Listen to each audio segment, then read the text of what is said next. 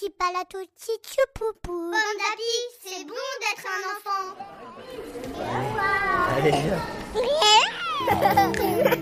Bonjour, bienvenue dans la pause parent. Sophie Marinopoulos est psychologue et psychanalyste. Dans ce podcast, elle raconte et explique des moments clés de la vie de l'enfant. Ces mots rassurent et accompagnent nos vies de parents. Aujourd'hui, comment les parents et leurs enfants ont-ils vécu ensemble la crise sanitaire de la Covid-19? Alors nous sommes en, mars 2021 et c'est un peu une date d'anniversaire. Ça fait un an que nous traversons cette crise sanitaire et que vous traversez, vous parents, cette crise sanitaire. Et vous êtes assez nombreux à, m'en parler. Donc j'avais envie qu'on prenne un moment ensemble. Il est vrai qu'on a dû changer nos manières de vivre absolument radicalement puisqu'on s'est retrouvés euh, confinés, ensuite déconfinés. Maintenant le couvre-feu hein, qui court toujours, et puis euh, les gestes sanitaires qui ont accompagné euh, cette nouvelle manière de vivre ensemble, puisqu'il y a le masque, se laver les mains, les distanciations sociales.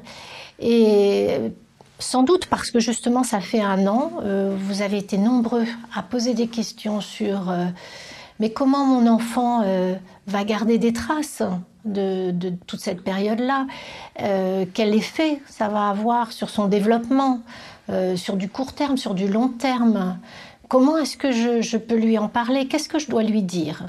Et vous êtes en général des parents d'assez jeunes enfants et ce que j'ai trouvé euh, intéressant dans vos questionnements, c'est qu'à la fois vous avez questionné et en même temps vous avez apporté une forme de réponse. Et je m'en explique parce que vous avez été nombreux à décrire euh, les comportements de vos jeunes enfants, en particulier des petits. Euh, quand je dis les petits, on est avec des, des, enfants de moins de 3 ans.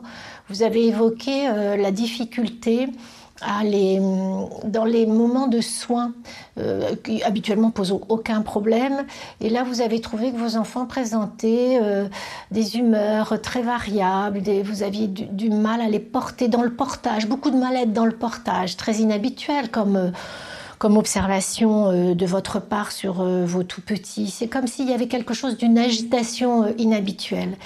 Et ça a fait écho à des observations pendant le déconfinement de professionnels de l'enfance et en particulier les professionnels crèches, les assistantes maternelles qui m'ont beaucoup parlé euh, de ces enfants difficilement consolables. On pourrait parler des bébés inconsolables, des enfants qui sont euh, aussi dans des mouvements de tristesse, de repli. Donc vous voyez, euh, à la fois vous demandez est-ce que ça a eu des effets, et puis en même temps, vos observations montrent oui, bien sûr, ça a eu des effets. Mais ça a eu des effets sur nous, les adultes, et je pense qu'il faut commencer par là, parce que nos enfants, pour grandir, euh, c'est toujours le même mouvement psychique. Ils prennent appui sur le corps de l'adulte. Or, pendant la période de confinement, de déconfinement, et encore aujourd'hui, euh, intérieurement, dans nos vies intimes, dans notre manière d'être avec les autres, euh, d'une manière très générale, que ce soit dans la famille, avec les amis, dans la société, au travail, eh bien, on ne relationne pas de la même manière. Il y a, quelque chose qui nous a euh, touchés, percutés, et on peut parler d'un vacillement. un vacillement qui ne se voit pas beaucoup, mais vous voyez, c'est comme si notre verticalité, euh, n'était plus tout à fait la même. notre manière de relationner n'est pas tout à fait la même. Et ça, c'est ce que les enfants perçoivent. Ils le perçoivent 5 sur 5. Et, du coup, bien entendu, ça va euh, les impacter directement dans leur manière de grandir euh, et d'être au monde et de regarder le monde et de l'interpréter. Puisque le mouvement psychique du grandir, c'est l'enfant regarde le parent le regarder, Hein, et, de même que le parent regarde son enfant le regarder. C'est ces mouvements-là. Hein. vous savez que l'enfant passe par l'imitation. Euh, il est invité par le parent. Eh bien, dans cette période difficile, je dirais même douloureuse, ces invitations à l'éveil, ces invitations à l'appétence, à la vie, au plaisir, euh, ont été particulièrement euh, touchées. Des moments graves capté par les enfants. les parents euh, ont beaucoup parlé de la crise sanitaire. Alors dans le confinement, ça n'arrêtait pas, rivé sur les informations, à répéter en boucle tout ce qui se passait autour d'eux, à parler des, hospitalisations, des décès, il y avait de la gravité. Et ça, les enfants les ont reçus. Euh, et ils se sont, en effet, il y a eu quelque chose de l'ordre peut-être d'un lâchage dans notre, dans notre attention envers les enfants.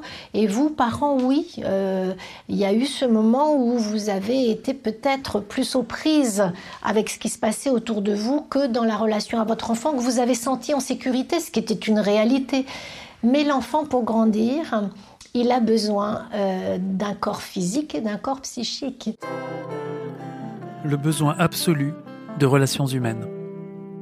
Alors, cette crise sanitaire, au final, elle nous a quand même remis au centre de finalement de nos attentions qu'on ne peut pas simplement se protéger, en effet, euh, d'un virus. On a aussi besoin de relations humaines. C'est-à-dire que la santé des relations est véritablement apparue comme un vecteur de santé très clairement. Et vous ça ne vous a pas échappé qu'il y a beaucoup plus d'articles ces derniers temps sur euh, la vie psychique, la vie relationnelle, la vie psychologique, notre manière de vivre ensemble, s'il faut le dire euh, très simplement. Hein, et qu'on s'aperçoit que euh, eh bien, c'est là où on a le plus de symptômes aujourd'hui. La distanciation sociale s'est transformée en retrait relationnel. Hein, il y a une, peur de l'autre. Il y a eu toute une époque, au début d'ailleurs, hein, du, confinement, début même du déconfinement, il y a eu des doutes sur les enfants qui étaient euh, peut-être eux, ceux qui pouvaient nous, nous, nous, passer ce, virus. Hein. Ils ont été euh, montrés du doigt. Et d'ailleurs, on les a tenus à distance. Alors on s'est mis à faire un peu tout et n'importe quoi, comme toujours quand il y a de la panique. En fait, on s'est laissé prendre collectivement par la panique. Et, euh, et on s'est mis à, à, se méfier les uns des autres. Et, là, aujourd'hui, là où nous en sommes, après un an, et je pense que, en effet, vos questions prennent appui euh, sur cette date anniversaire, eh bien oui, on s'aperçoit qu'il va falloir qu'on prenne soin de nos santé, de notre santé dans la relation à l'autre. Être présent entièrement. Ça veut dire quoi dans la relation parent-enfant? Bien qu'il ne faut pas euh, lâcher son attention. C'est-à-dire qu'un bébé, un tout petit, même un enfant grandissant, il a besoin que vous soyez là entièrement pour lui. Vous savez, on a beaucoup appris euh, de la dépression, par exemple. Et dans la dépression, on est présent physiquement mais absent psychiquement. Et que le bébé le vit très mal parce qu'il y a une part de lui qui s'effondre. Nous, on parle d'agonie, vous voyez, c'est-à-dire qu'il y a une part qui n'est pas là. Eh bien, finalement, si on doit imaginer des gestes sanitaires, relationnels, psychologiques, psychiques, appelons-le comme nous voulons, euh, eh bien, il y a ça, prioritairement. Garder son attention entière pour son enfant, ça ne veut pas dire qu'il faut penser à lui 24 heures sur 24 et ça ne veut pas dire que c'est une exigence absolument intenable, pas du tout.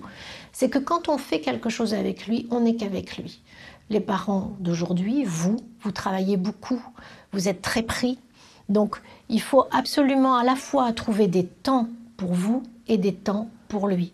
Par exemple, quand vous allez le chercher à la crèche, vous allez le chercher à la crèche, vous êtes totalement avec lui.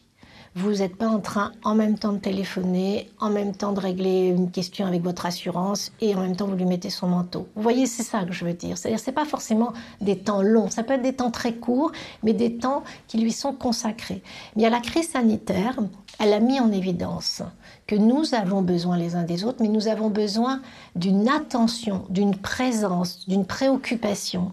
Euh, il y a un grand psychanalyste pédiatre qui s'appelle Winnicott qui parle de la préoccupation maternelle. On pourrait parler de la préoccupation parentale, elle n'est pas que maternelle, la préoccupation. Et la préoccupation euh, parentale, c'est justement cette attente qu'a l'enfant dans son appétence à vivre, que nous soyons là pour lui, alors, pas tout le temps, loin de là, hein, mais que quand on s'occupe de lui, on prend soin de la relation à lui.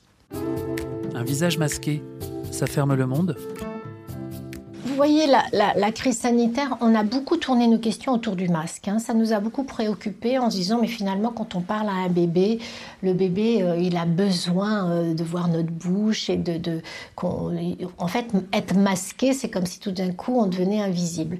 Je ne pense pas que ce soit le masque en particulier qui pose problème à nos tout petits. D'abord parce que les adultes, vous parents, et moi je le vois quand vous venez en consultation, je le vois quand vous, vous, allez euh, dans des lieux d'accueil parents-enfants, vous jouez avec votre masque, c'est-à-dire que vous le mettez, vous le retirez, euh, vous, vous, faites une espèce de cachet coucou avec vos tout petits qui est tout à fait rassurant. C'est pas le masque qui les, qui les préoccupe et qui les empêche de s'ouvrir euh, au monde, c'est le fait que notre, notre pensée va, se rétrécir. Hein. et c'est là où il faut arriver à rester ouvert sur le monde pour que l'enfant s'ouvre sur le monde. Hein. C'est-à-dire ne pas être dans une dimension, on pourrait dire dans dans mon vocabulaire, mortifère, c'est-à-dire ne pas tout éteindre de son désir, mais rester dans un désir d'aller faire des balades, d'emmener l'enfant euh, se promener et aller voir euh, différentes choses, d'aller chercher un livre dans une,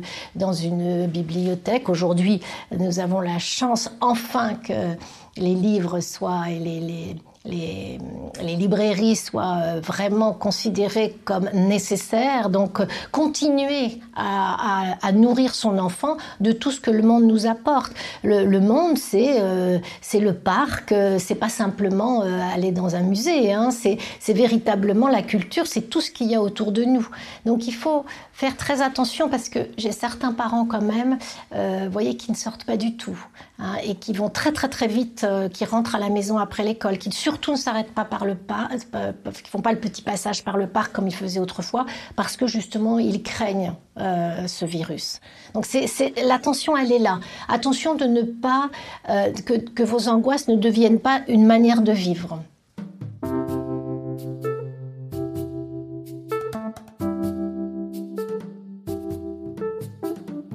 Podcast du magazine Pomme d'Api avec Sophie Marinopoulos. Sophie est psychologue et psychanalyste. C'est aussi la fondatrice des Pâtes au beurre, un réseau de lieux d'accueil pour les parents et leurs enfants.